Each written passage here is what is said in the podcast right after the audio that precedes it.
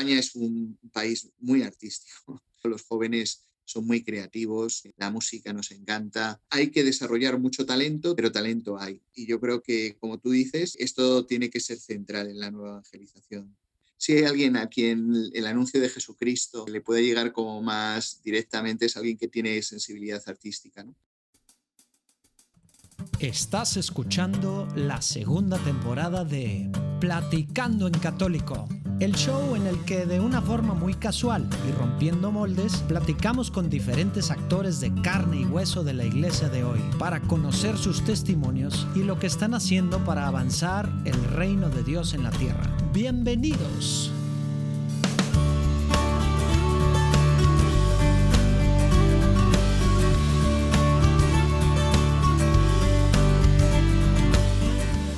Pues empezamos Adviento. ¿Qué tal? ¿Qué estás haciendo tú?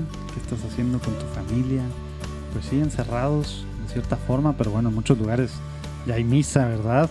Y aunque no haya misa, hay muchas herramientas para poder pues hacer este caminito de Adviento, la corona de Adviento, los Jesse's Trees, el caminito de Adviento, ¿verdad? Que, que en algunas parroquias o iglesias hay. Eh, tantas cosas para ir preparándonos todos para recibir al Señor. Ha sido un año muy complejo, difícil a lo mejor, eh, en muchos sentidos, ¿verdad? Pero vamos a empezarlo con todo, ¿qué les parece?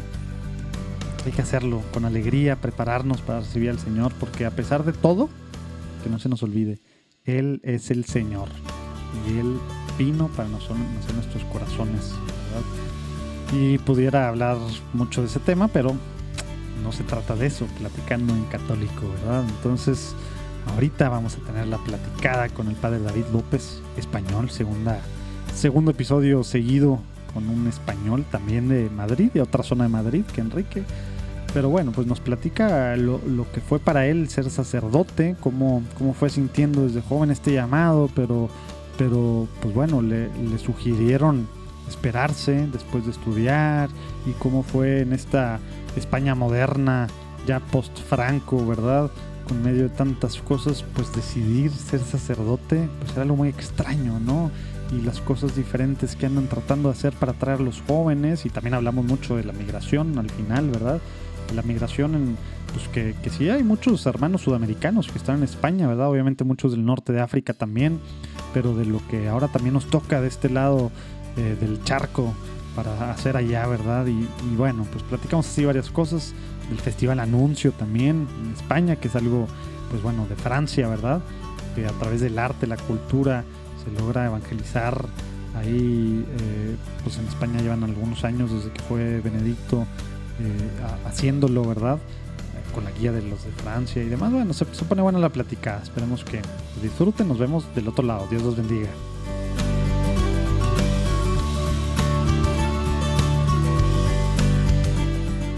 Padre David, un placer tenerte aquí en Platicando en Católico esta semana.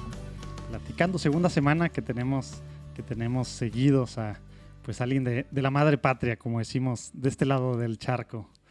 Qué gusto tenerte por aquí, Padre.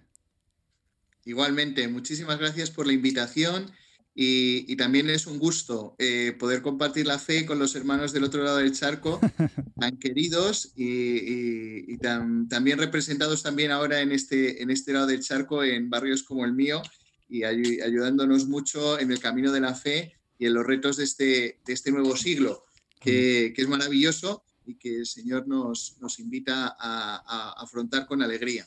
Ándale, ahorita nos platicas bien qué, qué barrio es ese y demás, pero si te parece, padre, empezamos con, el pie derecho nos ponemos en presencia del Señor. ¿Cómo ves? Muy bien. Padre, Hijo, Espíritu Santo. Amén. Señor Jesús, te quiero pedir que, que, en este momento vengas aquí donde estamos, no solo nosotros dos reunidos, sino tanta gente que está escuchando en diferentes momentos, diferentes lugares. Eh, todo esto, Señor, te pedimos que, que seas tú el centro de esta plática, que estés aquí presente, que mandes a tu Espíritu Santo para que guíe la conversación y también te quiero pedir que, que abras los oídos espirituales de todos los que están escuchando. ¿Por qué? Para que se emocionen con las cosas que están pasando también en la iglesia, las cosas buenas que gente como el Padre David están haciendo para extender tu reino aquí en la tierra desde, desde diferentes trincheras, Señor. Te pido que te quedes con nosotros y bueno, también todo esto te lo pedimos por la intercesión de nuestro santo patrono, San Juan Diego, en el nombre del Padre, del Hijo y del Espíritu Santo. Amén. Oye, a ver, Padre, platícanos entonces un poquito tú. Bueno, pues ya sabemos, eres español, pero, pero a ver, luego, luego la realidad, hemos platicado, bueno, con, con varios españoles a lo largo de estos, pues ya no sé, 110, 100, ya no sé cuántos episodios y siempre son historias pues muy diferentes a cuando hablamos con latinos de este lado, ya sea en Latinoamérica o en Estados Unidos, porque, porque bueno, la niñez se vive también diferente, ¿no? Por la cultura que, que acá, pues bueno, está, digamos, una cosa muy social, muy cultural, para bien y para mal, el tema del catolicismo, ¿verdad?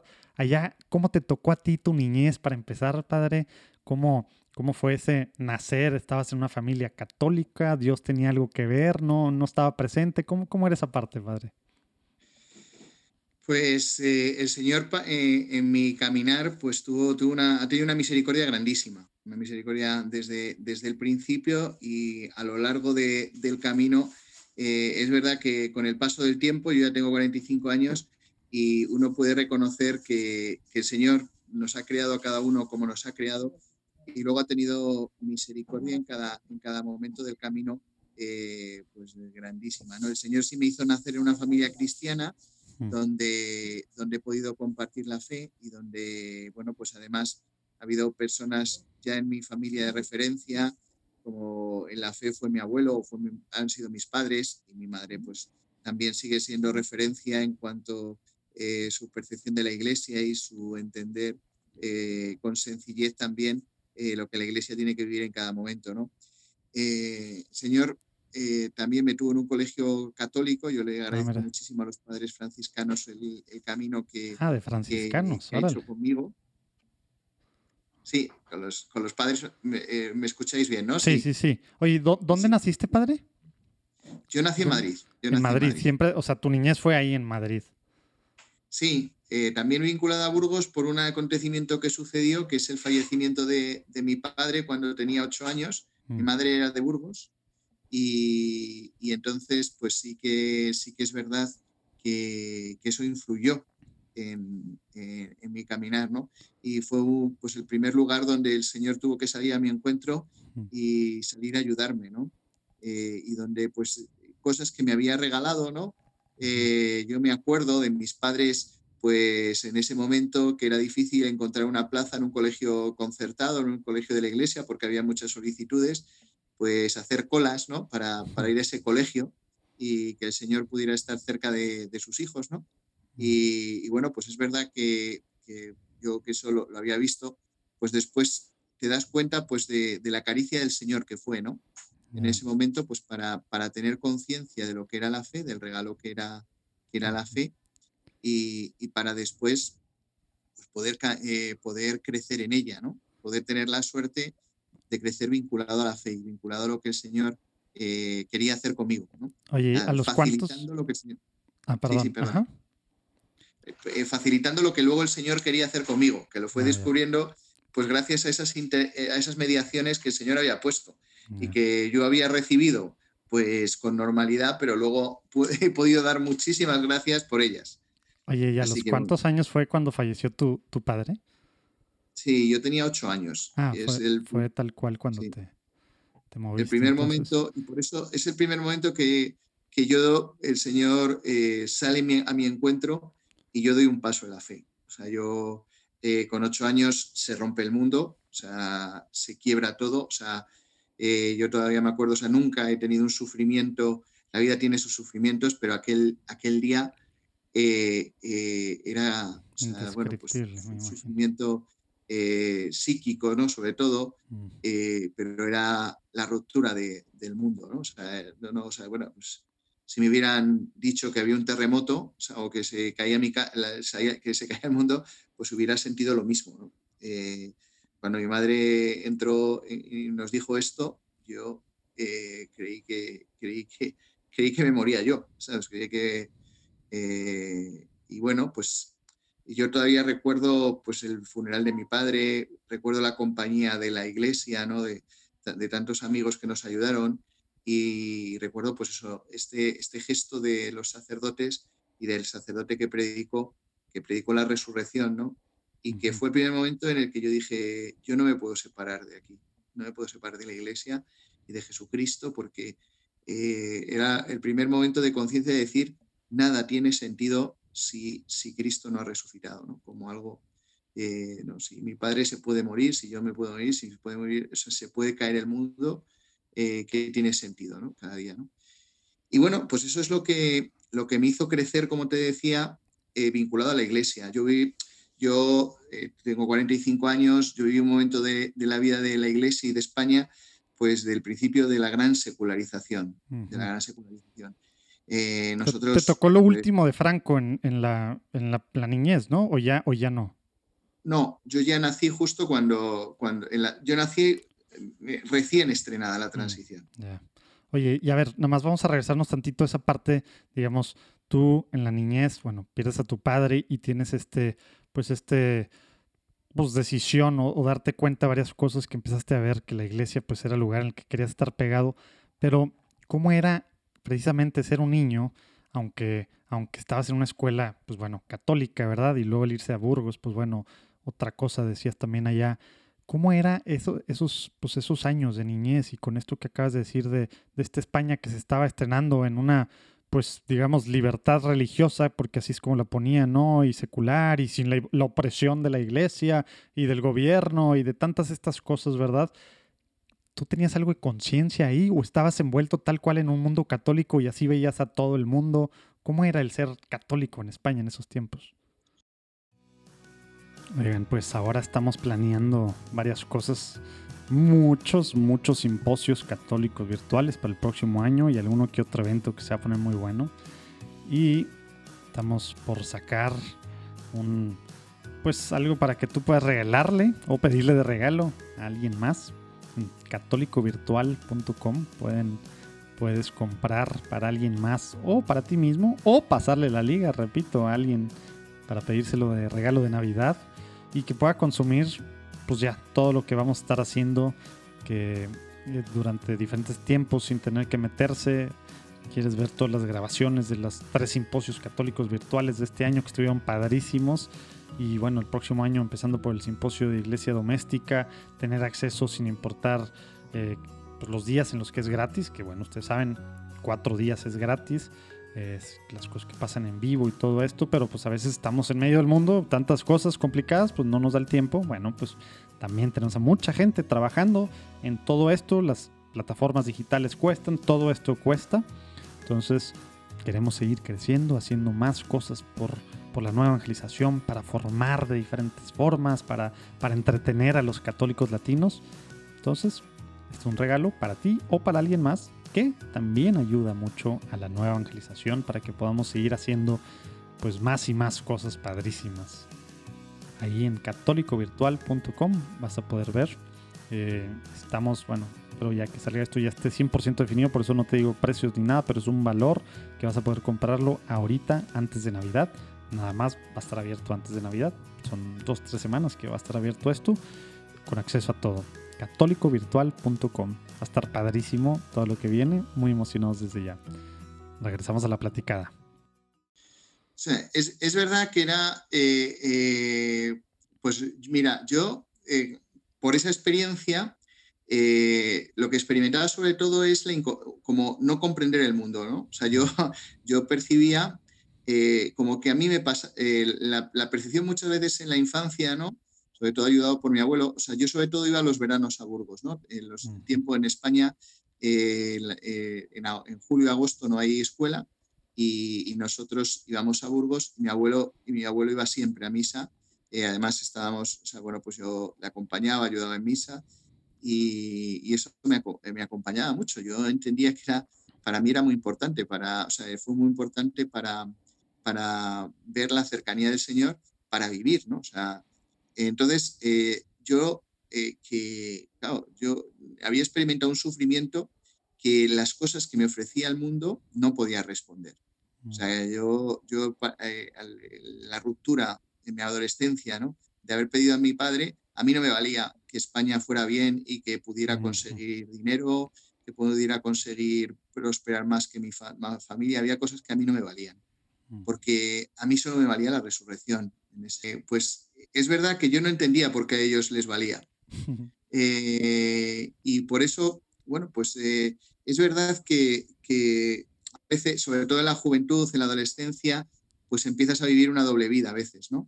Sí, te iba a preguntar, eh, porque platicas tú la adolescencia así de la resurrección y de estar cercano a la iglesia, pues no es lo más normal en la adolescencia, ¿verdad? Uno empieza con rebeldías, pero también pues con dobles vidas, ¿verdad? Cuando uno sí está metido en alguna familia o en algo así, y es cuando hay muchas, pues muchas cosas acá también en la mente que nos, pues, nos separan también de nuestras raíces y nos llama el mundo y, y de todo, pero tú estás diciendo que pues el tema de la resurrección y lo central que era Dios y la iglesia, ¿Cómo, era vivir eso? O, eso era una parte de tu vida y al, otro lado sí había otras caras?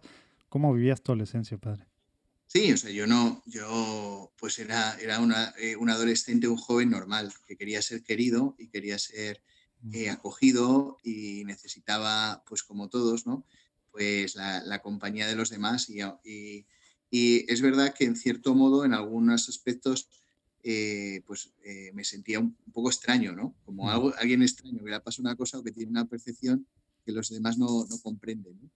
Y eso hacía pues que a veces, eh, pues en el deseo de ser comprendido, de ser querido, pues, pues viviera lo mismo que los demás, pero pues la fe pues, era pues como algo que de, lo que, de lo que yo participaba, pero sin que hubiera entrado a configurar mi vida, ¿no? O sea, llega un momento en la vida en que tú te das cuenta que, bueno, que ya no te vale la fe de niño, ¿no? O sea, que necesitas un encuentro con Jesucristo que, yo añoraba, pero que no tenía. O sea, que no me, yo salía con mis amigos y me costaba no, no, vivir la fiesta o vivir el desenfreno o vivir el, eh, pues la competitividad eh, de la misma manera que ellos, ¿no? O sea, entonces, eh, bueno, pues de repente tú experimentas que, necesitas esto, ¿no? Y el Señor tuvo la misericordia de concedérmelo cuando yo tenía 17 años. Yo mm. tenía 17 años, fue el,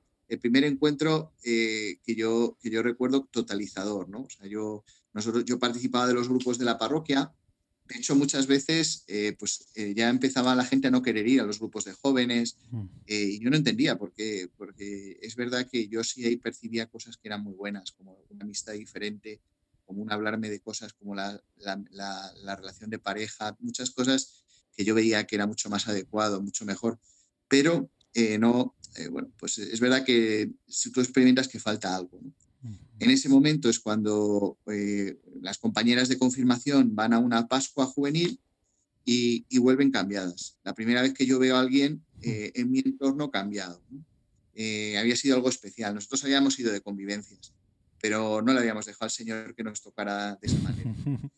Y entonces yo me empeñé, me empeñé y, y convencí a mi madre para que me dejara el año siguiente ir. Y aquella Pascua pues, fue el primer momento en el que yo me rendí ante el amor del Señor. Oye, pero explícanos qué quiere decir eso de Pascua Juvenil para los que no tengan idea. Digo, ya en otros invitados nos han platicado, pero me imagino que significa algo diferente. Si tuviste que pedirle permiso a tu madre de ir, ¿era ahí mismo en Madrid o era en Burgos o era en dónde? ¿Y qué pasaba? ¿Te ibas a vivir varios días allá durante Semana Santa, Pascua? ¿Cómo estaba la cosa? ¿Qué pasó? Sí, sí, sí. Era, eh, bueno, sí, las, las experiencias de Pascua aquí en España que se hacen todavía eh, son durante la Semana Santa, los días de Semana Santa. Eh, se, va a, se va a vivir juntos para hacer una experiencia del triduo pascual, fundamentalmente, y, de, y del amor del Señor. Viviéndolo en un ambiente, nosotros lo vivimos en el Pardo, en un, monasterio, un, monasterio que tienen los franciscanos, y, yo estaré siempre eternamente agradecido a este sitio. Luego he ido a casar allí a algunos amigos porque es un sitio de bodas importantes y, y, no puedo dejar de estar agradecido a ese lugar donde el Señor tuvo la misericordia de tocarme el corazón y de, decirme que había un Dios que me quería y que, y que eso que yo había intuido, que solo bastaba la resurrección, no era eh, una cosa, eh, yo qué sé, de, alguien raro, sino era la verdad de la vida, aunque había que dejarle tiempo para que eh, esa, pues, otros lo pudieran entender o lo pudieran vivir. Y esto es un poquito, o sea, yo me acuerdo de salir de allí diciendo, yo quiero que mi vida sirva para, para, que otros puedan hacer la misma experiencia que he hecho yo. Ah, de plano, o sea, tal cual ya saliste convencido de ahí. Pero ¿qué, ¿qué, pasó entonces? O sea, ¿estabas tú en una oración o fue una plática o fue el conjunto de cosas o fue la gente o fue, fue una actividad? ¿Qué fue?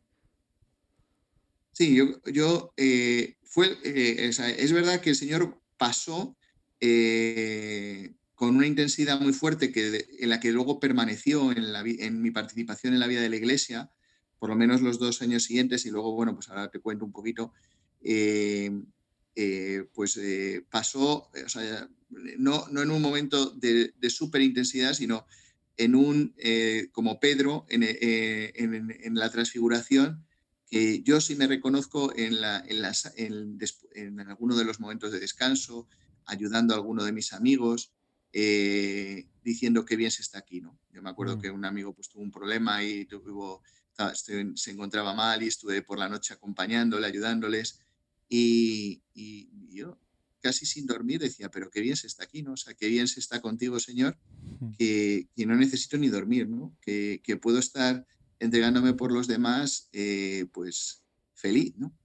Eh, entonces, eh, esa es la experiencia que, yo hice, ¿no? De qué bien se está aquí y qué, qué gracia que encontraste tu lugar. Sí, sí, sí, sí. Oye, esa es la experiencia. Y esa, esa certeza con la que sales de que quieres, pues bueno, que encontraste tu lugar, pero que, que eso es lo que quieres hacer, ¿cómo, digo, ahorita ya nos diste un tip de que pues a lo mejor duró un par de años o cómo estuvo ahí ¿Qué, hiciste tú saliendo? Porque, porque decías, estabas pues en la adolescencia, entre que sí, que no, y pues normal, la adolescencia normal, pero vas, el Señor te cambia, eh, ves tú que es tu lugar ahí, ¿qué pasa con este adolescente de 17 años al salir de ahí entonces? Hombre, eh, lo primero que pasa es que, que yo sí que salgo eh, con una certeza de, de, que esto lo quiero vivir ya a tope y que luego, bueno, la pregunta vocacional surge, ¿no? Decir, bueno. Ahí, pues luego, luego, instantáneo. O sea, fue saliendo de ahí ya estabas con la, con la cosa.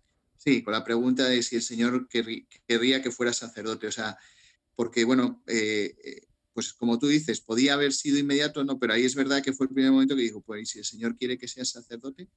Hmm. Eh, y bueno, pues ahí empezó un poco la lucha de, de irlo comunicando. es verdad que en aquel momento pues es verdad que mi entorno, pues era, eh, cuando yo se lo decía, pues era como, como si les hubiera dicho que me quería ir a Marte, ¿no? Eh, era una circunstancia, pues, eh, que dice, bueno, ¿cómo puedes, si ahora lo que hay que hacer es entrar en la vida, hacerte profesional, ganar dinero, pues, a vivir a tope, que estamos en un momento histórico único para, para todo esto y que cómo vas ahora a dedicar algo que está como pasado, como eh, bueno, como sí, no, o sea, de hecho, en mi madre, como soy el hijo mayor, pues le costó al principio, ¿no? Y de hecho fue la dificultad, ella, porque ella, ella lo que percibía un poco es que, que, el ser sacerdote era una cosa gris del pasado, ¿no?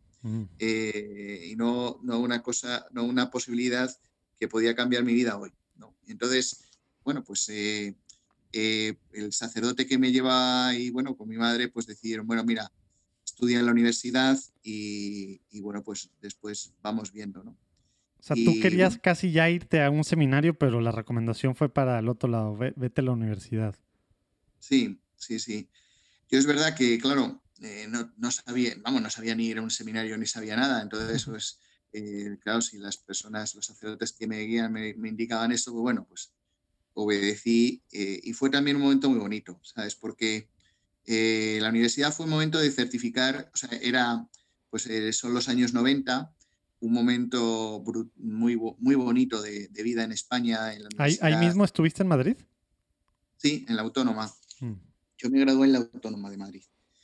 Eh, estudié química, ciencia de los alimentos, que es una especialidad de químicas.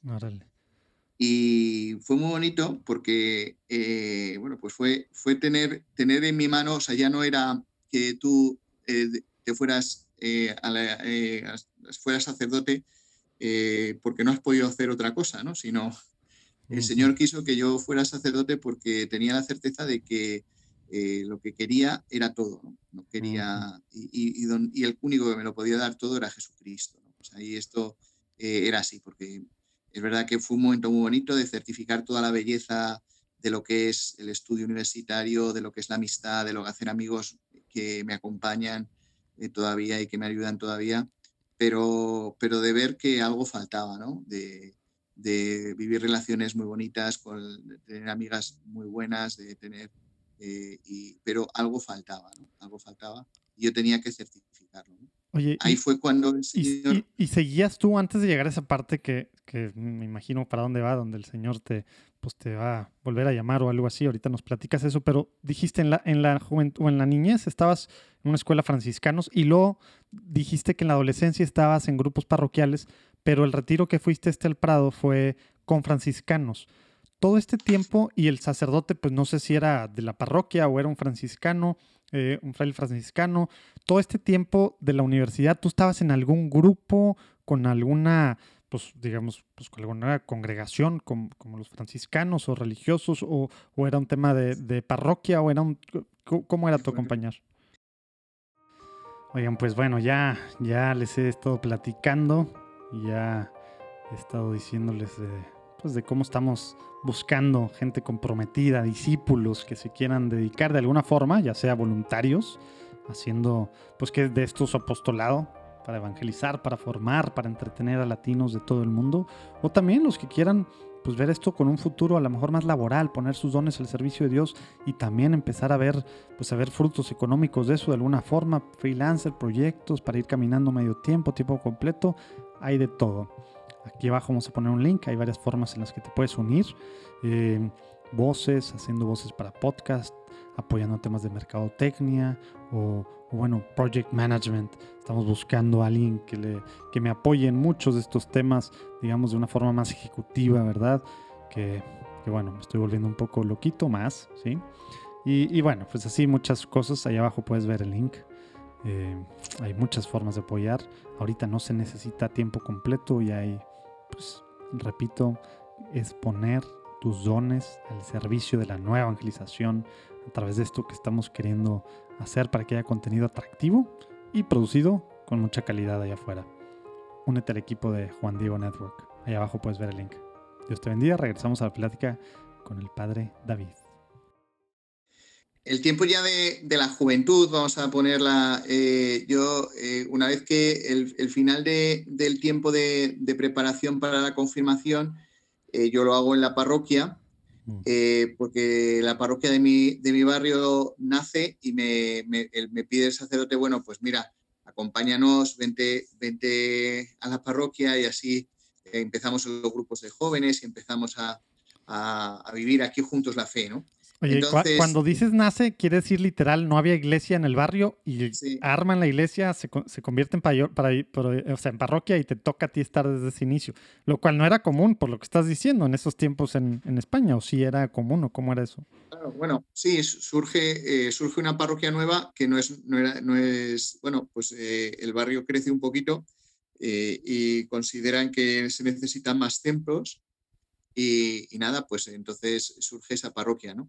Que es un, pues, pues, como tú dices, ¿no? Pues también eh, una, un gesto de ternura que el Señor tiene conmigo, pues poder ver este crecimiento y este nacer de la iglesia en una zona eh, y bueno, pues este poder ayudar desde, desde, primero a disfrutar y crecer en ella y luego pues también poder, bueno, pues, pues eh, servir en ella a, a, aquellos primeros niños que, se, que hacían la comunión como catequista, pues al coro, distintas cosas que, que bueno, que, que, fueron maravillosos, ¿no? Que fueron unos años maravillosos y una vida maravillosa que el Señor me regaló, y poco, eh, en la que me fue acompañando, ¿no? Y que también, pues, como te decía, ¿no?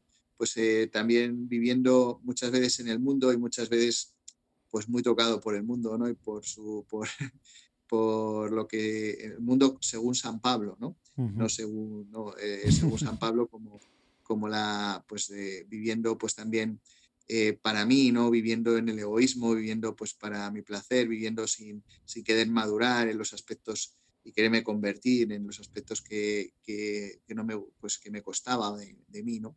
Pero es verdad que la, la, presencia de la iglesia, el poder vivir en la iglesia, los grupos de la parroquia, me ayudó mucho eh, a, pues a, eh, a, que el Señor estuviera ahí para poderme gritar de vez en cuando, ¿no? Y para poderme volver a recoger cuando me caía. Órale. Oye, y así fue la juventud. Todo, mientras estudiabas tu carrera, bueno, industrias alimentarias o ciencias, ¿cómo, decías? ¿Cómo se llama? Ciencias alimentarias. Sí, sí, Estabas todo en la parroquia. sí, ese tiempo fue en la parroquia, sí, fundamentalmente la parroquia. Es donde viví mi fe. Además, bueno, en la universidad también, ¿sabes? Eh, sobre todo el último año, porque eh, el último año eh, nosotros en, en, Madrid se nos ofrecía hacer un, año de discernimiento, ¿no? un curso de discernimiento mm. vocacional. Mm. y yo veía ¿no? que algo no cuadraba y que antes de o sea, no podía, o sea, era un momento que tenía que, aclarar eso. ¿no? Entonces ese año coincidió que también alguno de los amigos que estaban con nosotros pues estudiaba allí, ¿no? Y fue bonito encontrarnos allí y, vivir juntos allí la, fe. Oye, y eh, tú ya, ya, nos platicaste ahorita que, bueno, te sirvió mucho esta parte así, pero, pero durante estabas ahí en, en este proceso en el que tú tuviste a los 17 y, los, pues, los próximos par de años, sobre todo más fuerte, como que estas ganas o este llamado lo estabas sintiendo para ser sacerdote, pero en medio de, de estar pues tal cual en el mundo, ¿verdad? Como dices, y en medio pues de la Universidad Autónoma, que pues no era, pues no había ahí nada católico, ¿verdad? Este, ¿cómo era, cómo era, tú sentías de repente este llamado o te ibas olvidando poco a poquito de esto o siempre estaba presente ahí el llamado y tú estabas, pues sí, de repente pues en el mundo y acá, pero, pero el llamado estaba ahí siempre. ¿Cómo, cómo fue eso? Sí, yo creo, o sea, vamos, la conciencia de que yo tenía que aclarar eh, lo que Dios quería de mi vida, sí, eso sí. O sea, claro, yo no podía decir que lo que tenía era vocación. Yo lo que sabía eh, es que Dios, eh, o sea, yo quería vivir con mucha intensidad la relación con el Señor. Mm. eso sí, y que podía ser que quisiera que fuera sacerdote. Pero claro, yo tenía claro que eso necesitaba el discernimiento de la iglesia y que eso no podía mm. decirlo yo que, que lo tenía o no lo tenía. ¿no?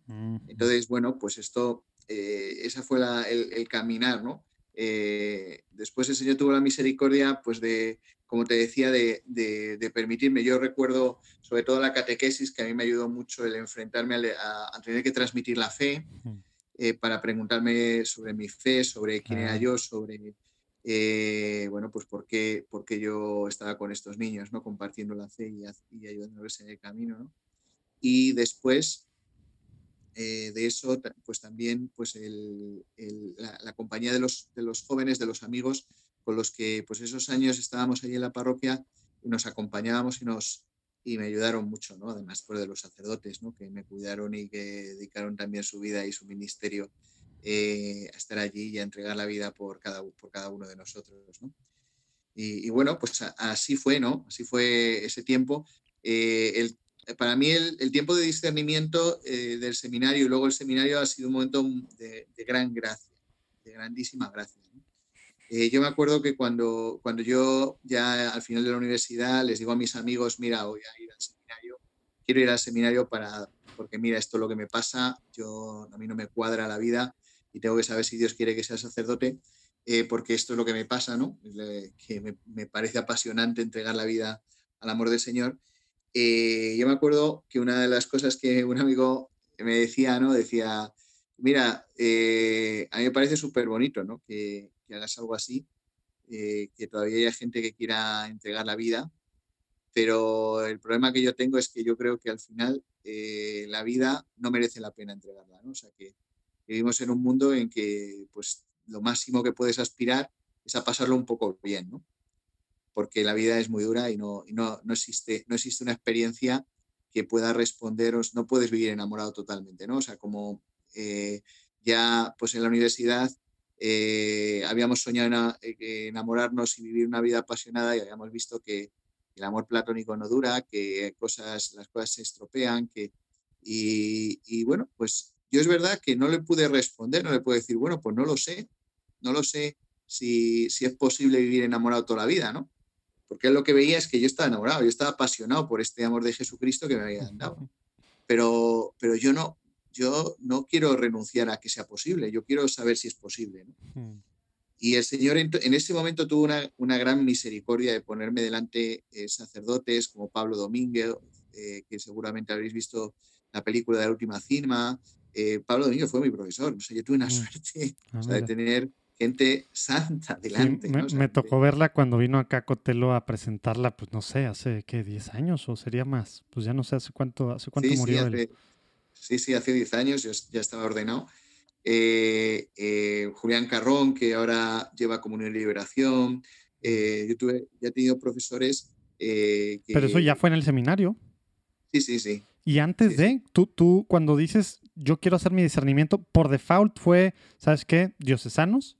O sea, nunca fue ver con alguna congregación, o sea, el tema de los franciscanos o algo ahí. Siempre fue, pues voy a discernir, pues con, yo estaba en la parroquia y fue lo natural o cómo estuvo ahí en la mente de, David. Sí, sí, sí, sí. Bueno, eh, es verdad que, bueno, pues que en ese momento, eh, pues eh, había como circunstancias, o sea, yo, es verdad que yo estaba en la parroquia eh, y entonces, bueno, pues eh, lo que parecía como más natural es, o sea, claro, yo la pregunta que tenía no era tanto dónde, sino si mm. era, era, era, esto lo que quería el Señor, ¿no? Eh, porque igual sí, porque claro, la presión era tan grande a decirte, esto no es, no es posible. O sea, yo veía, pues, pues es verdad, que los primeros años de seminario mi madre sufrió mucho, entonces era muy difícil, ¿sabes? Era, era muy difícil. Entonces, eh, claro, la pregunta de dónde no era tan importante. Yo necesitaba eh, un, con quién, ¿no? O sea, una concreción rápida. Y bueno, pues por eso también, eh, como estaba en la parroquia, pues fui al discernimiento diocesano, ¿sabes?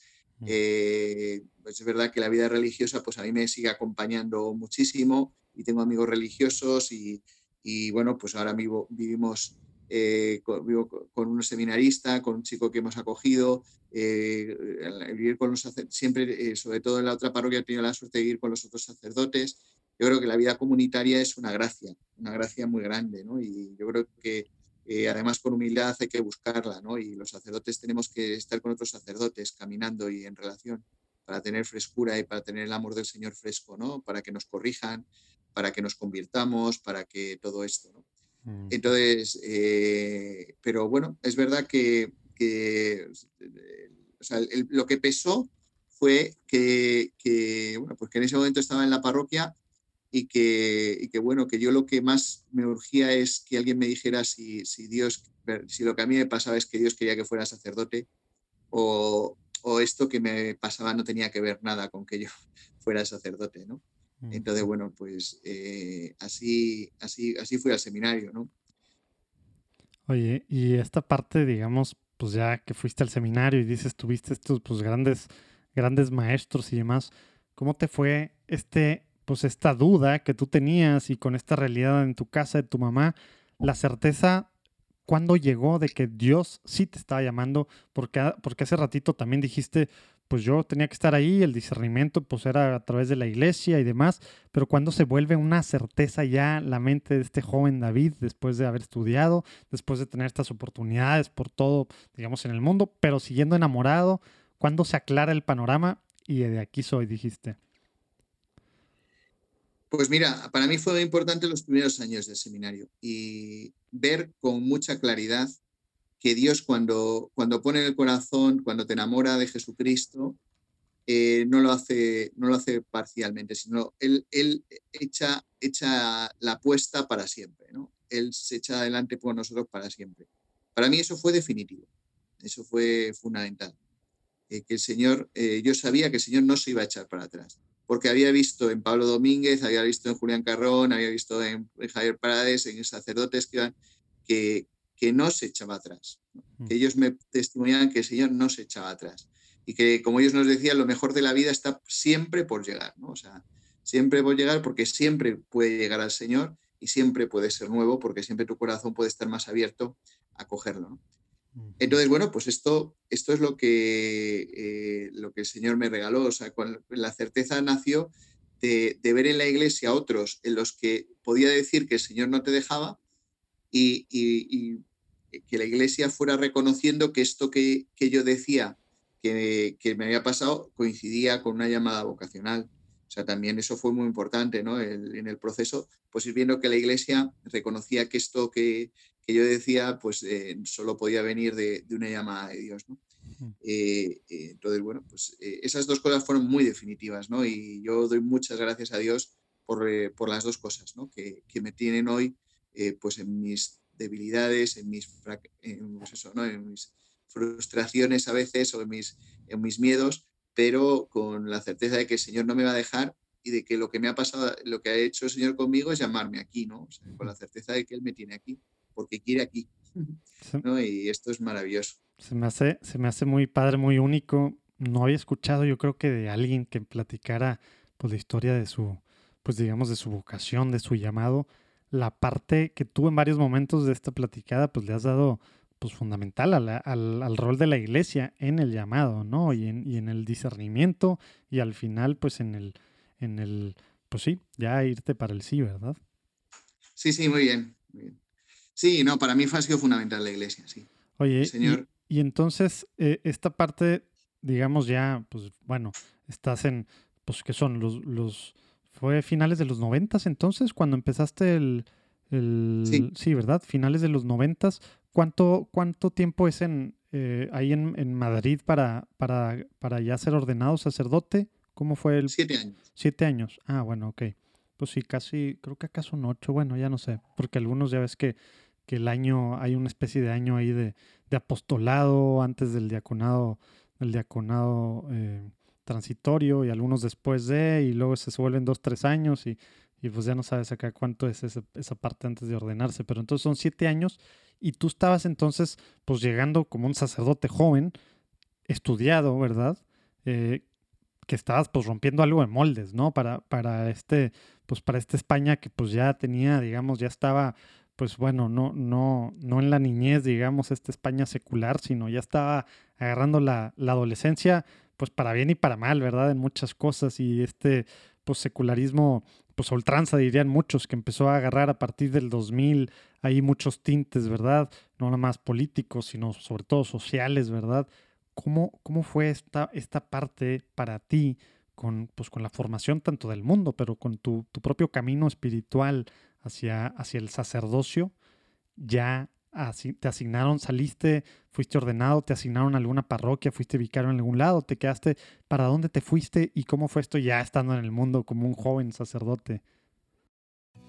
Otra interrumpida, rápidamente les platico que tenemos un podcast que es parte de Juan Diego Network que normalmente aparece pues en los top charts en muchos países en podcast y en Spotify, que es una reflexión diaria, una meditación diaria muy cortita, diferentes personas, hay todo un equipo detrás de esto, se llama Meditación del Día RC y ahí abajo puedes ver el link o en juandiegonetwork.com slash podcasts, si no, Spotify, Apple Podcasts, donde quiera que escuches tu música, Meditación del Día RC meditaciones de laicos, de repente consagrados, eh, padres, de, bueno, padres creo que muy de repente, pero de una forma fresca, de musiquita, se está meditando sobre, sobre el, pues, el Evangelio del día, de una forma pues muy padre, cortita, 8 o 10 minutos máximo, ¿verdad?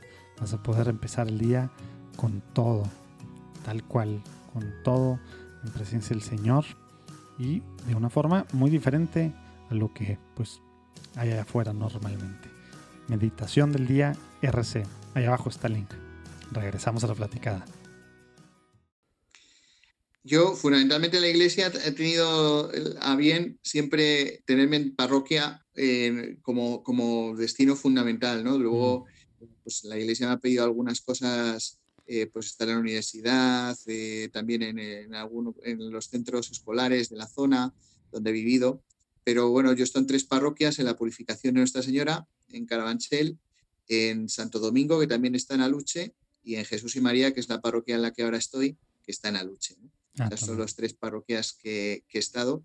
Y, bueno, pues donde, donde he aprendido a, eh, a, ser cura y a vivir la fe un poquito eh, en, este, en esta España diferente y en este momento histórico diferente eh, que el Señor nos regala y que, bueno, pues también es para nuestra conversión, ¿no? Y para la conversión del mundo, ¿no? Que es lo que, lo que vivimos ahora, ¿no? Pues es verdad que, que el, el, España ha cambiado y el mundo, yo creo, también, y, y la, pues la situación de la iglesia ha cambiado muchísimo en, cada decenio de, mi vida, ¿no? Mm. Y, en estos últimos decenios, pues también, también ha cambiado mucho. Este tiempo de, ministerio ha sido muy diferente, ¿no? Eh, la Iglesia pues eh, está eh, constantemente a prueba, ¿no? Y constantemente llamada a, la conversión y a, ser signo del Evangelio en cada momento. Y bueno, pues, pues ahí, ahí estamos, ¿no? Ahí, ahí, vamos, ahí vamos viviendo, ¿no? ha habido muchos retos en estos años, pues de misiones, eh, eh, sobre todo con el reto de transmitir la fe y de evangelizar a los jóvenes, que, hemos vivido muchas experiencias. Dale, platícanos un eh, poco de eso, porque cuando se dice evangelizar, la semana pasada tuvimos a, bueno, tuvimos un invitado de España y él nos platicaba también de, Madrid, de, híjole, ya no me acuerdo del barrio, pero, pero él se bautizó a los 28 años y él decía, pues sí, Dios ni existía, ¿verdad? Para, para en su niñez, o sea, no era parte de nada, ¿verdad? Dios. Y esa es la realidad de muchos. Entonces, cuando tú dices evangelizar, es muy diferente que cuando acá decimos evangelizar. Acá decimos evangelizar, pues es que a un bautizado, ¿verdad? pues, pues básicamente que se vuelva practicante al tener un encuentro personal, ¿verdad? Pero todo mundo acá conoce de la iglesia, ha vivido de alguna forma por la por como está tan enraizado en nuestra sociedad, nuestra cultura. Allá, sacerdote joven, llegando a una parroquia así, cuando dices evangelizar, significa otro mundo de evangelizar. Explícanos un poquito en la práctica qué, qué significa eso y cómo se hace esto tan complejo que es por primera vez presentarle a un Jesús vivo alguien que nunca ha escuchado eh, mucho, digo, obviamente hay de todo, ¿verdad? Mucha gente sí tiene un, antecedentes católicos, para bien o para mal, ¿verdad? Pero, pero bueno, la, una gran cantidad de personas pues no, no conoce a este, a este Jesús vivo y lo que conoce es a través de pues de estas historias de los abuelitos o de lo que sale tanto en los medios ahora, que pues está ligado a, a la iglesia, eh, poder, corrupción, eh, pasado, muchas cosas así, mucho bagaje, ¿no? Entonces, ¿qué, quiere decir evangelizar ahorita en España a los jóvenes, padre?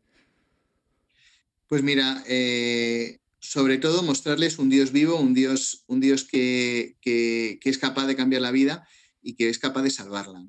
entonces, yo creo, si te tengo, tengo que compartir un poco así resumidamente, ¿no?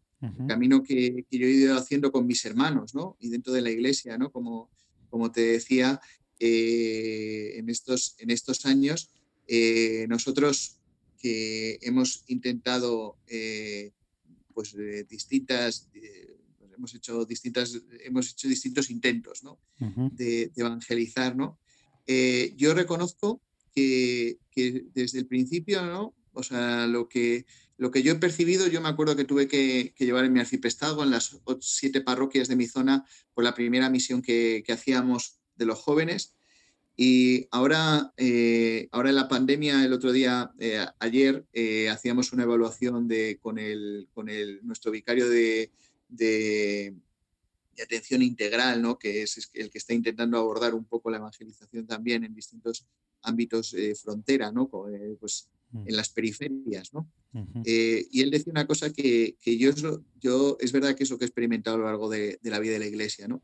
En la vida de la iglesia, eh, los, ministros no estamos para, para eh, organizar como, como decidir nosotros por dónde tiene que ir el espíritu, sino para reconocer el espíritu y, y, ponerlo y bueno ponernos y, y, reconociendo la fuerza del espíritu posibilitar desde la comunión eh, que, esto, que esto se difunda y que esto sea un milagro. Eh, él contaba, ¿no? nosotros estamos haciendo una experiencia, como sabéis, pues eh, ahora en España, en Europa, después de, la, guerra de Siria y de, toda esta dificultad donde la inmigración ha sido todavía más, más terrible porque la gente viene sin nada, los, los refugiados vienen sin nada, como pasa en algunos lugares también en Norteamérica o igual en otros sitios. ¿no?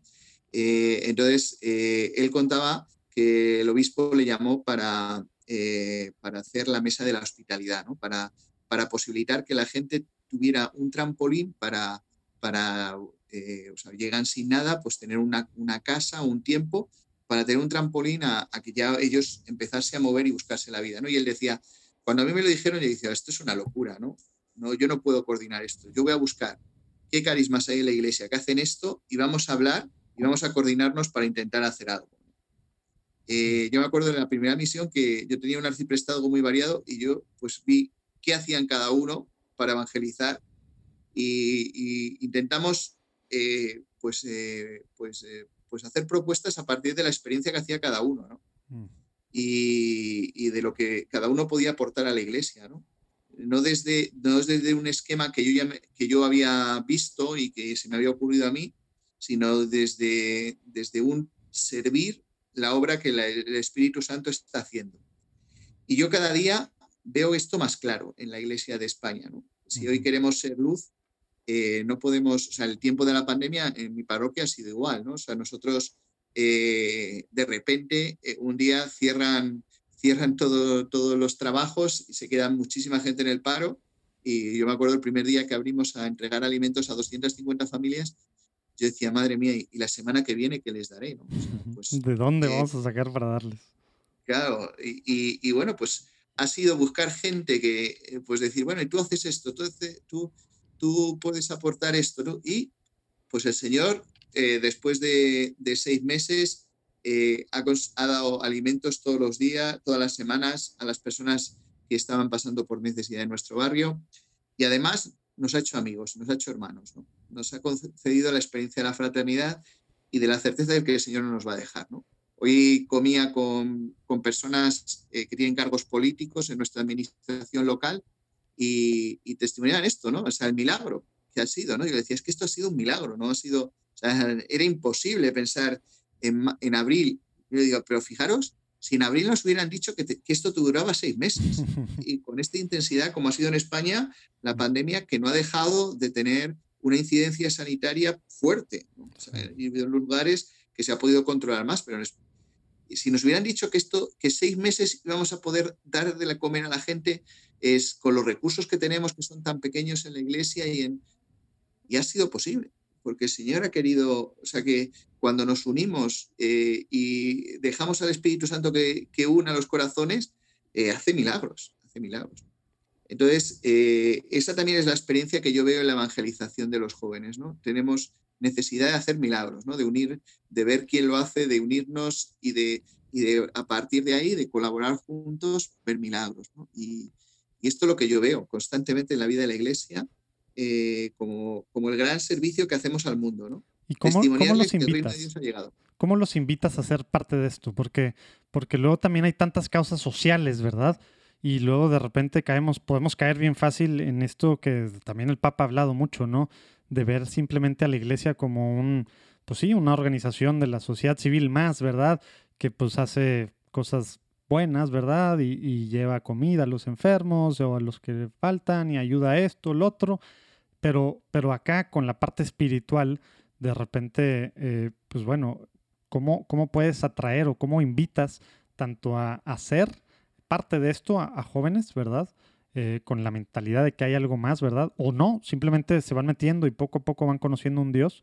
Y, y luego también ahí pegado a eso, Padre, eh, a la gente a la que sirven, por ejemplo, todas estas comidas y demás, ¿cómo, cómo vas mostrándoles a este, pues a este Jesús también a través de, pues a través de estas personas que, que les están ayudando y también a través de eso evangelizas, ¿verdad? Porque es para los dos lados, es para quienes están involucrados acá y también para quienes reciben. ¿Cómo pasa eso? Sí, sí, esto eh, eh, es un reto que, eh, que, no tenemos hecho, ¿no?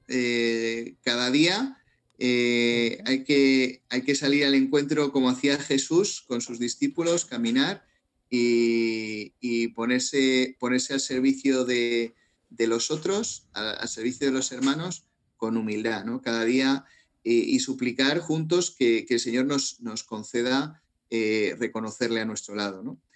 Eh, mira, yo lo que intento es que el Señor esté muy presente mm. en las cosas que hacemos y, señalarle, ¿no?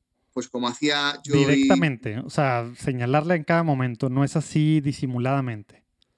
Claro, decir, mira, esto, esto que está pasando es un milagro, ¿no? Que seáis hermanos es un milagro que el Señor os regala, ¿no? Que podéis hacer un camino es un milagro, ¿no?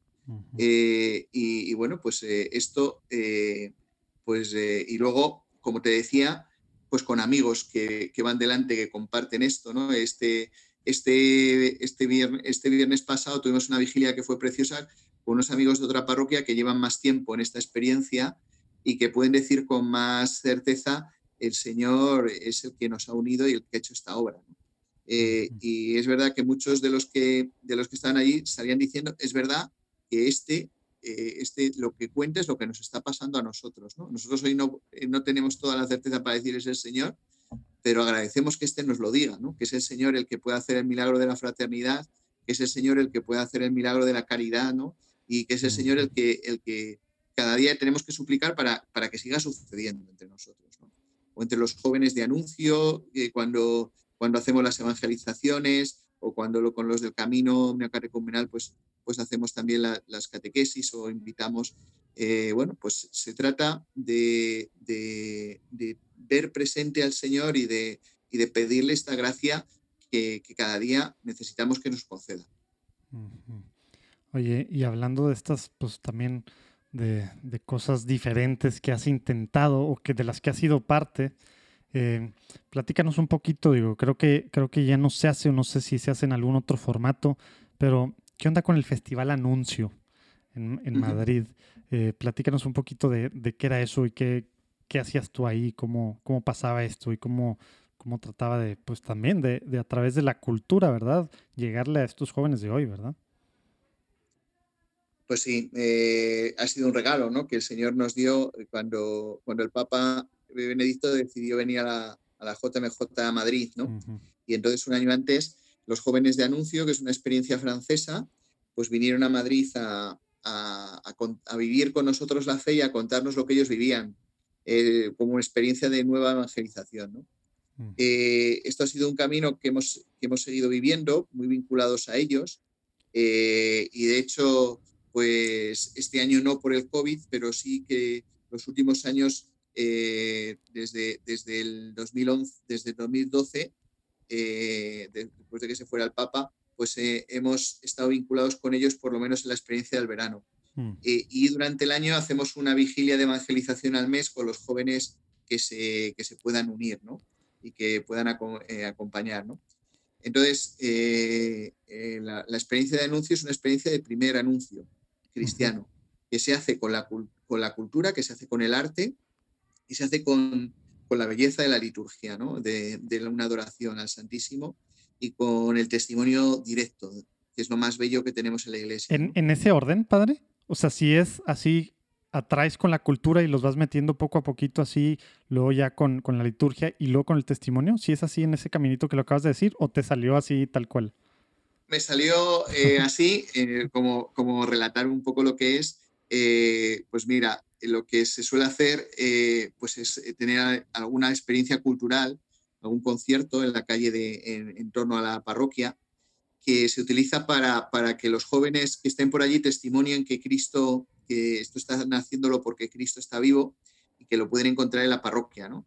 Donde, donde se abren las puertas y se tiene una, una adoración al Santísimo, un momento de, encuentro con el Señor, con sacerdotes para que te pueda, puedas hablar, confesar, con, con, una adoración eh, con cantos preparados, con, un equipo de alabanza eh, pues que, sigue al Espíritu Santo y que quiere hablarles a los que estén allí eh, a partir del canto, con un equipo de acogida que les acoge a la gente que va pasando y les va indicando, pues les va dando, les va ayudando, les va dando trocitos de la palabra de Dios para que recen, les va acompañando a, subir al altar, a poner su petición o a poner su velita. Eh, y bueno, pues es, un pueblo que, acompaña a los que van acercándose por allí eh, al encuentro con el Señor.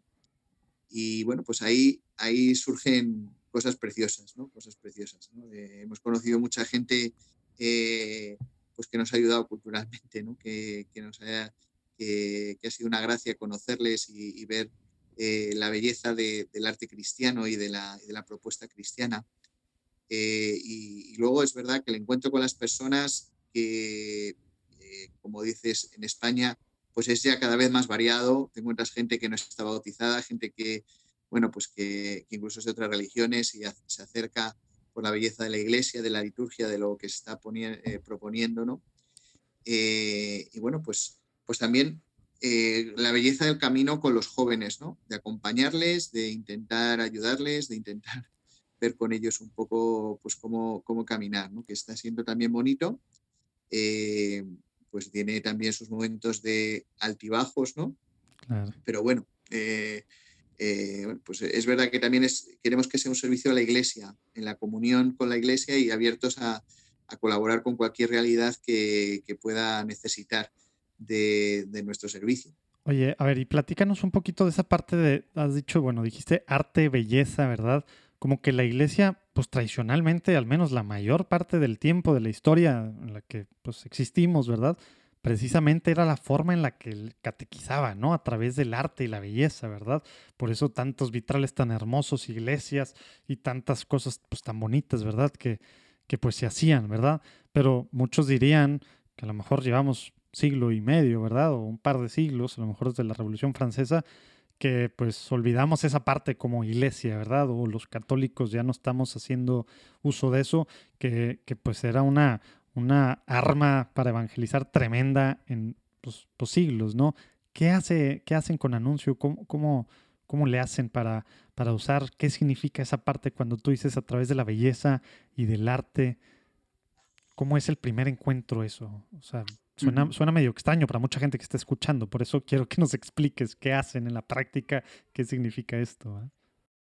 Oigan, interrumpo rápidamente para platicarles de Spotlight, un podcast que, que, bueno, detrás tiene el equipo de Lumen Media, que como ustedes saben, muy estrechamente estamos con Lumen Media trabajando bueno, de hecho tenemos de alguna forma eh, pues contratado a Selene, que es la que, acá eh, trabaja con nosotros en temas de diseño gráfico y demás, y es la que dirige este podcast. Luis Diego Carranza pues, está a tiempo completo y Betty Riemann es la del, podcast para mujeres La Respuesta es el Amor. Bueno, Spotlight es el podcast en el que Selene pues platica con diferentes personas sobre su experiencia, cómo, cómo conocieron al Señor y cómo esto ha tenido impacto en sus vidas, ¿no? personas comunes y corrientes, ¿verdad? Y sale obviamente en todas las plataformas. Es pues, para los chavos, ¿verdad? Más chavos que para que los que escuchan platicando en católico, pero bueno, ustedes también pueden escuchar o recomendarle a, otras personas. ¿Para qué? Pues para identificarse con personas jóvenes que están haciendo pues cosas padres, ¿no? pues al final, como decimos aquí, para, para extender el reino de Dios desde su trinchera. Spotlight. Ahí abajo pueden ver el link y escuchar en cualquier plataforma. Regresamos a la platicada. Eh, eh, es, verdad que esto eh, brota de un diálogo con los, con los jóvenes artistas, ¿no? en los que se intenta hacer un camino. El modelo es Francia, el modelo es Francia, donde, donde incluso los artistas durante el año tienen encuentros educativos, o sea, bueno, pues de la fe, compartiendo su experiencia de la belleza eh, incluso haciendo experiencias de, pues, eh, musicales juntos. ¿no? Em, eh, nosotros pues lo que intentamos es tener relación con las personas que, están en, nuestra, en nuestro entorno pues aportando ¿no? pues al, mundo cultural. ¿no? ¿Y si hay muchos? porque uno pensaría que es un, que es, pues hay un, como un vacío de católicos en el arte y en la cultura, bueno, en, cosas que impactan la cultura tal cual. ¿Sí encuentras suficientes para que sí, pues puedas invitarlos a ser parte de este camino? ¿O es algo que se batalla? Eh, es verdad que la notoriedad, o sea, yo creo que como tú dices, sí que tenemos que darles más visibilidad, pero por gracia, eh, sí es verdad que, que, si hay un mundo sensible a la fe, es el, el mundo artístico. En España es un mundo a cuidar y evangelizar, porque eh, alguien para hacer belleza, eh, la, experiencia de Dios ayuda muchísimo, ¿no? Cuando tienes sensibilidad para el arte, si, hay, si hay alguien a quien el anuncio de Jesucristo le puede llegar como más directamente, es alguien que tiene sensibilidad artística, ¿no? Después, tiene, después se juega la libertad, como en todos, ¿no? Pero es verdad que nosotros sí que hemos hecho y sí que hacemos pues un, eh, pues un camino precioso de, reconocer cómo hay gente que tiene sensibilidad por la belleza, pues cantar para Dios eh, o, cantar, eh, pues es algo que aportar, ¿no? Algo que, que, agradecen y que, bueno, pues a nosotros es verdad que no estamos, estamos siempre aprendiendo, pues por eso mm, todavía necesitamos mucho la compañía y la ayuda de, los hermanos franceses, ¿no? que tienen mucha más experiencia, eh, que, bueno, pues que eh, bueno, pues la iglesia francesa también en esto arriesga con, con, más nitidez y esto es un bien para nosotros, ¿no? Eh, y, pero bueno, yo, yo sí que creo que, es, España es un país muy artístico, muy artístico. Los jóvenes son muy creativos, eh, hay mucha creatividad, mucho arte, la música nos encanta, cantamos o sea, en, la familia, ¿no? y bueno, pues eh, yo creo que eh, hay que desarrollar mucho talento, tenemos mucho camino para desarrollar talento, pero talento hay. Y, hay que, y yo creo que, como tú dices, eh, esto tiene que ser central en la nueva evangelización. de hecho, hoy las catequesis que funcionan en Europa ah, para jóvenes y para adultos tienen que ser muy cuidadas, tiene que ser algo bonito, no tiene que ser algo, no puedes, no puede ser encuentros que no broten de la belleza de un canto, de la belleza de un. Entonces, bueno, pues esto estamos ahí, ¿no? Sí, como que es algo que en general, eh, pues sí, de repente nos volvimos un poco sosos en nuestras formas, ¿verdad? Pero pues el catolicismo para nada tiene que ver con eso, ¿verdad? Entonces, pues se me hace muy padre el retomar la belleza eh, y el arte, ¿verdad? Como algo, pues como algo fundamental, sobre todo para comunicar. También debería ser para vivir nuestra propia fe, ¿verdad? Pero, pero para comunicarla a los que no la conocen, ¿verdad? Oye, padre, antes de, ir cerrando, te quería preguntar también al principio de, de, pues de la platicada, nos platicaste que estás ahí en una, pues en un, en un barrio, en una zona que hay, pues que hay muchos latinoamericanos, ¿verdad? ¿Cómo, cómo es? ¿Te toca a ti, eh, pues bueno, ahí como, como, pues, como parte de tu parroquia, ¿verdad? Y con estos diferentes, pues, no sé, encargos, digamos, o las diferentes cosas que estás haciendo para servir tanto a, a gente, pues a refugiados, decías, pero también evangelizar a los jóvenes. ¿Cómo te toca eh, esta parte de los migrantes allá? que es una realidad diferente a, los migrantes en Estados Unidos. Eh, obviamente el camino es mucho más largo, ¿verdad? Y, hay, bueno, a menos de cuando yo estuve allá, me tocó ver también a, a, mucho más sudamericanos, ¿verdad? Allá, que pues en Estados Unidos son más centroamericanos y obviamente mexicanos, ¿verdad? Pero, pero también pues es gente que dejó todo, ¿verdad? y que está allá y que pues sí tiene un, pues un catolicismo al menos cultural, ¿verdad? De base, ¿verdad? Pero llega a un lugar, como nos ha tocado tantas historias escuchar aquí, como pues en este sentido, a lo mejor sí parecido a Estados Unidos, a un lugar en el que pues la fe no es, no está, no es pública, ¿verdad? No, no tiene parte en la vida pública y, y obviamente mm, matices muy diferentes en España que, que en Estados Unidos, pero también, sobre todo, bueno, pues en el sur, en el centro, bueno, allá en todos lados, ¿verdad? Este, esta migración y demás. ¿Qué hace, qué hace, qué está haciendo eh, pues la iglesia allá y tú qué te ha tocado ver?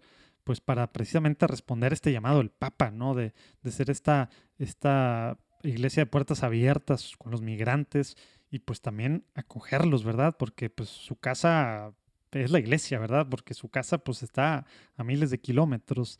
¿Nos puedes platicar un poquito ahí de esta realidad, por favor, padre?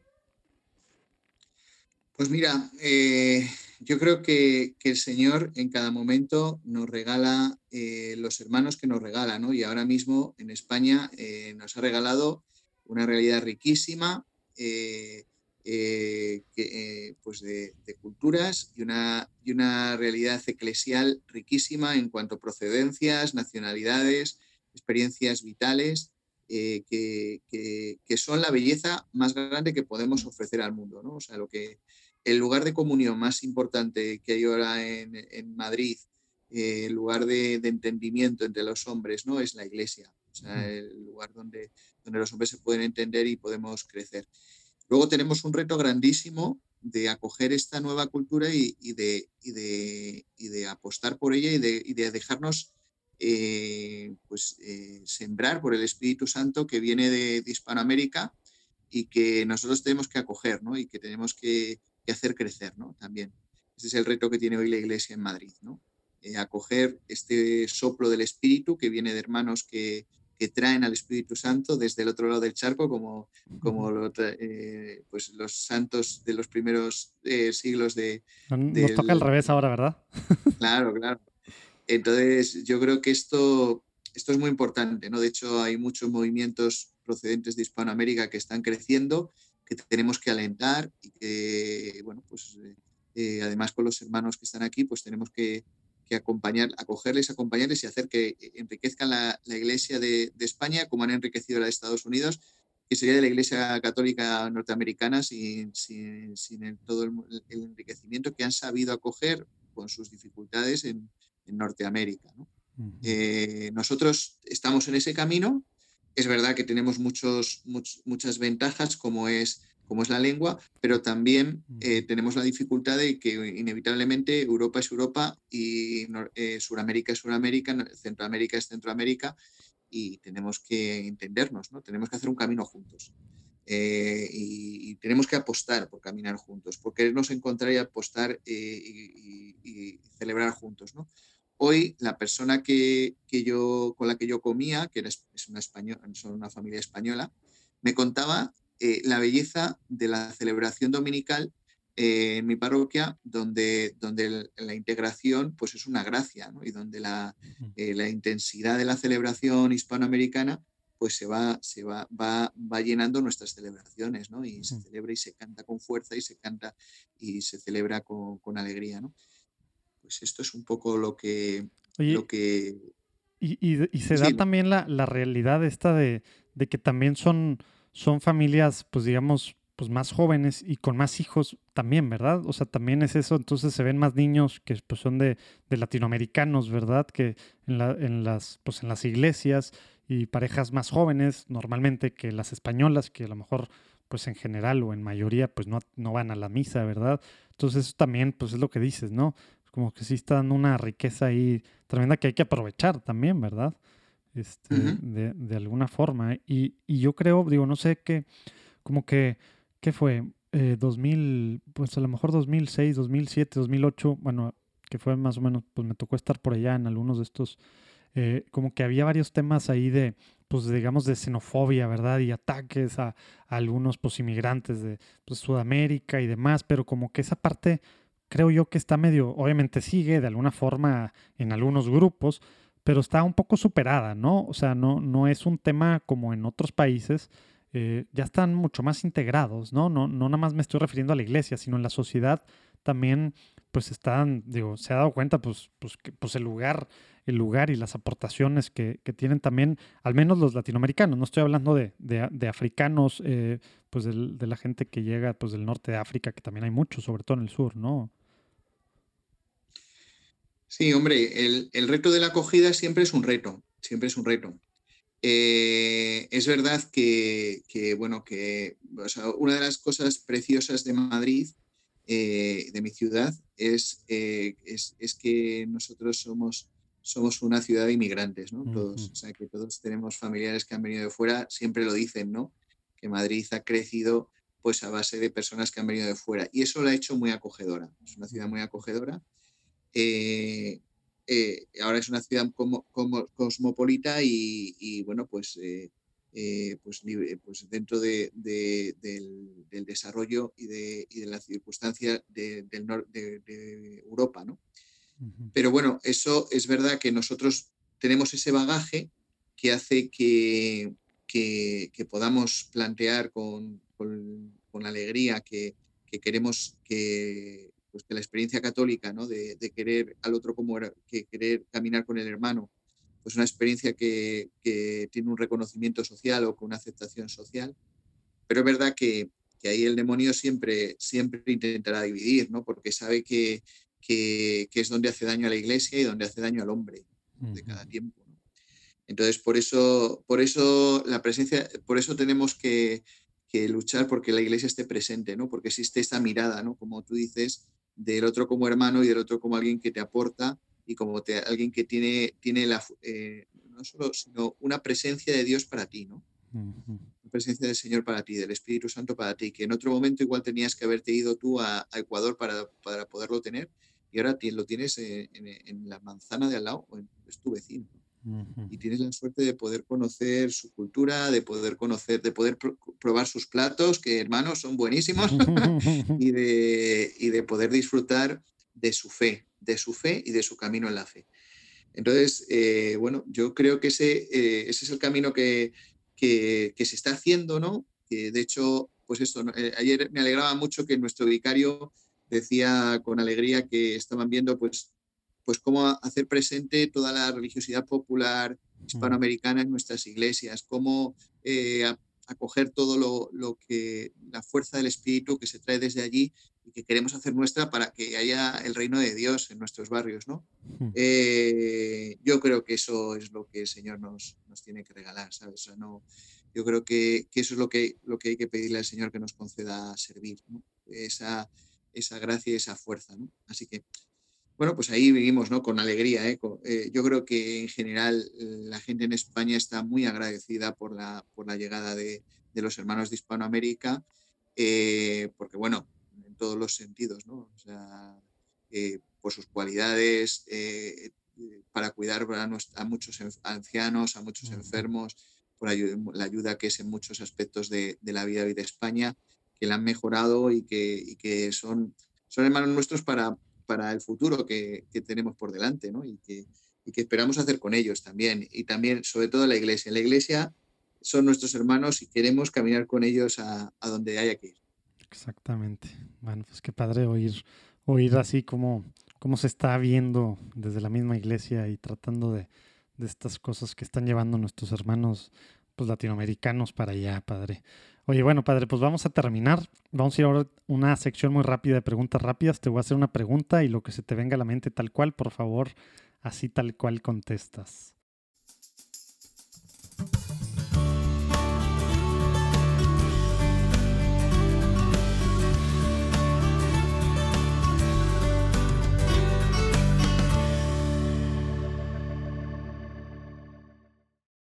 ¿Te acuerdas la primera vez que tuviste una experiencia espiritual? Dinos por favor cuántos años tenías y concretamente qué fue.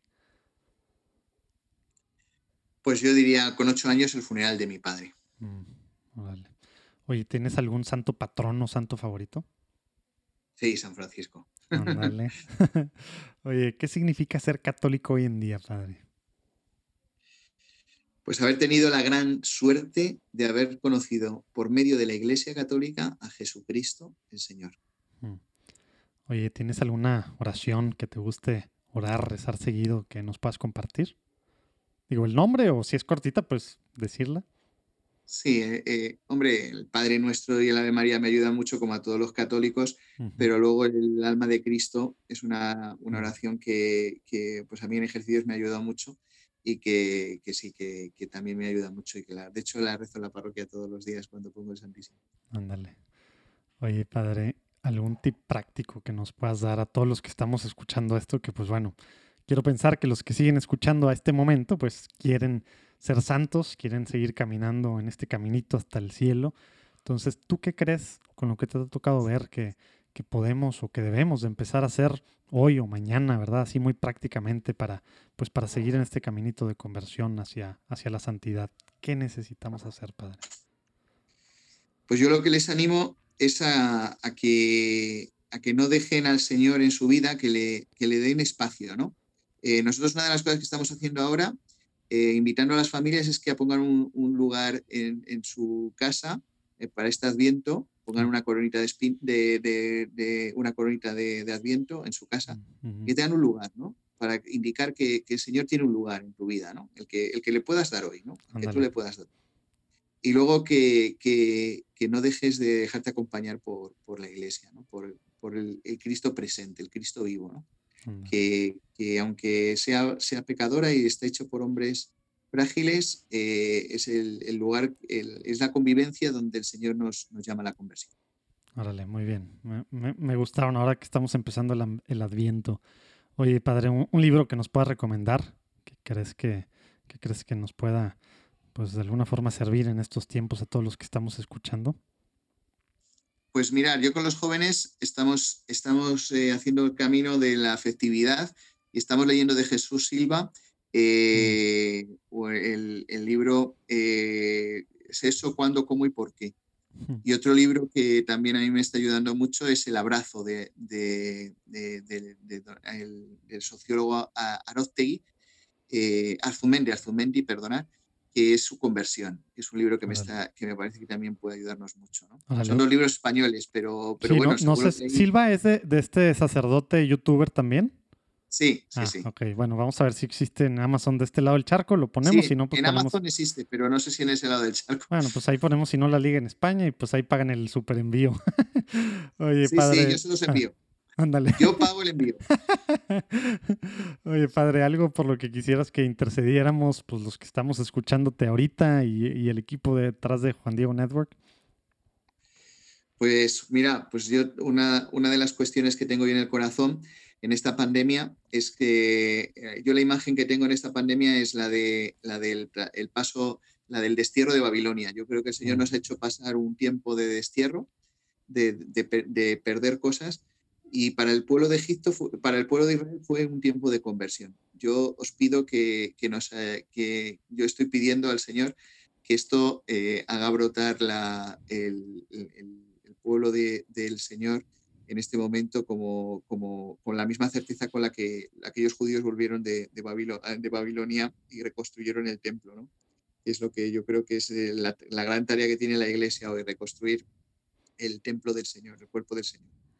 Muy bien, pues sí, hay que orar por eso, porque sí es muy necesario como, como tú dices, y ahorita también que parece que entre católicos, al menos de este lado del, del charco y sobre todo más para el norte, ¿verdad? Pero ahí estamos muy divididos entre los católicos y pues así no se puede construir nada, ¿verdad? Tenemos que pues, ser una sola iglesia, que eso estamos llamados y, y bueno, si hay que, si hay que pedir por, por que podamos pues, reconstruir el templo así como, así como pasó pues, después del exilio en Babilonia, ¿verdad?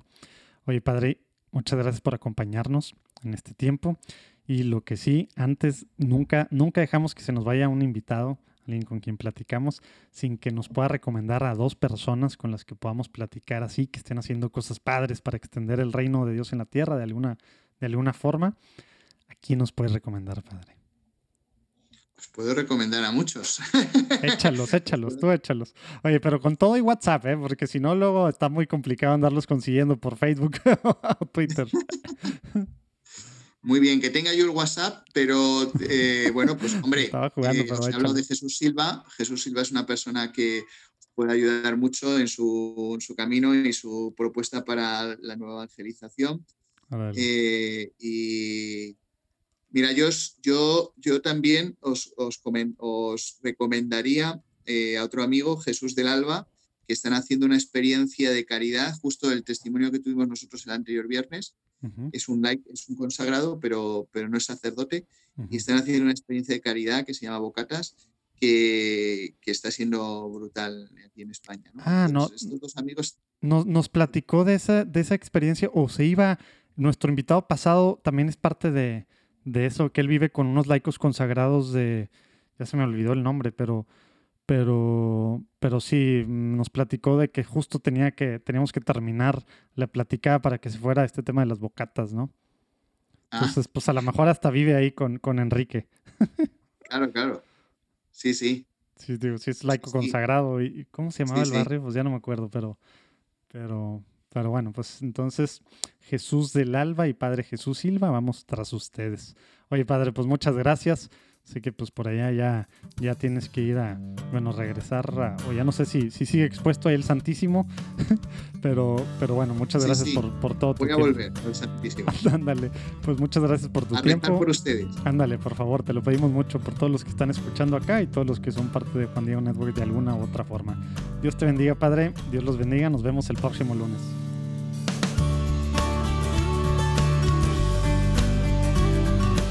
La plática con el padre David. Ahí abajo pueden ver algunas de las ligas. Ah, bueno, el festival anuncio sobre todo. Y pues bueno, acuérdense que pueden compartir. Acuérdense que estamos ya en Adviento, sí. Por si les pasó de noche, por si no pudieron ir a misa ahora, este domingo. Estamos en Adviento ya. Ponernos las pilas con alegría. Dios los bendiga. Nos vemos el próximo lunes.